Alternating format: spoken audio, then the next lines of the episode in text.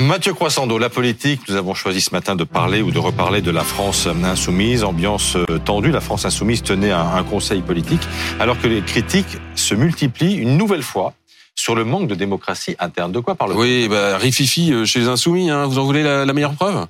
Écoutez la réponse de Manuel Bompard, le coordinateur de LFI, interrogé hier devant le siège de son parti. Je me dis que quand le monde médiatique euh, tape aussi fort, c'est que ça doit paniquer un peu. Je connais la méthode, la technique qui consiste en permanence à essayer de salir, de dénigrer la France insoumise parce qu'elle participe de ce mouvement d'opposition à la réforme des retraites. Ça m'impressionne pas plus que ça. Bon alors quand on vous sort autant de langue de bois en si peu de mots sur fond de théorie du complot médiatique, c'est généralement que ça sent le roussi. Alors que se passe-t-il chez les insoumis? Eh Bien hier, vous le disiez Christophe, se tenait un conseil politique du mouvement. Et il y a une surprise, c'est que les figures euh, du mouvement n'y étaient pas ni François Ruffin, ni Clémentine Autain, ni Raquel Garrido, ni Alexis Corbière, ni même Éric Coquerel, le président de la commission des finances, bref, tous ceux que tout le monde connaît.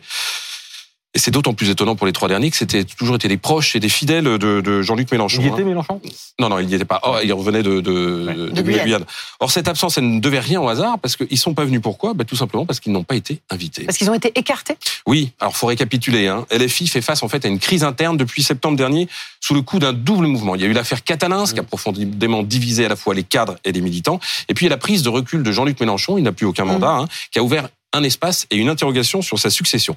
Avant, tout était simple. Hein. Le mouvement avait été conçu pour et par Jean-Luc Mélenchon. J'ai regardé les statuts de la France Insoumise ce matin. L'article 2 euh, prévoit que euh, l'objet de l'association a pour but de regrouper les soutiens de Jean-Luc Mélenchon à la présidentielle. Je dis que tout était simple parce que c'était lui qui décidait euh, de la ligne, des candidatures, de la stratégie. Oui, mais voilà, le parti depuis a grandi, Jean-Luc Mélenchon, lui, a vieilli, et la France Insoumise d'aujourd'hui fait face à un défi passer du statut de fan club à celui de mouvement politique. Et c'est pas facile car deux tendances s'affrontent. Il y a ceux qui veulent continuer comme avant, c'est le cas de Manuel Bompard que vous venez d'entendre, qui a écarté des organes de direction tous ceux qui pouvaient contester, peser ou proposer autre chose. Et puis il y a les autres, les fameux autres, qui réclament que le parti fasse plus de place au débat, euh, qu'on y vote. Bref, euh, tous ceux qui réclament plus de démocratie. Bon, ça veut dire quoi? Ça, vous, voulez, vous voulez dire qu'il n'y a pas de démocratie chez les insoumis Ben non. Même si ça fait bondir Jean-Luc Mélenchon, qui réagissait hier sur son blog, on vote partout chez les insoumis, tous les responsables sont élus. Enfin, notre assemblée représentative est en partie tirée au sort et en partie faite par euh, des représentations des secteurs du mouvement tous élus. Où est le problème? Bah, le problème, il se voit comme euh, le nez au milieu de la figure. Je vous donnerai qu'un seul exemple. Manuel Bompard, qu'on vient d'entendre, et qui est tout nouveau coordinateur du parti, eh ben lui, il a été désigné à l'unanimité. Alors c'est sûr que ça économise les bulletins de vote. Hein.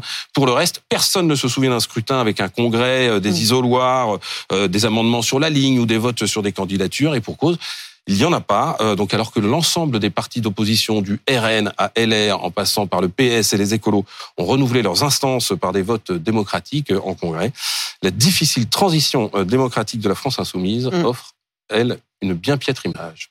Merci Mathieu.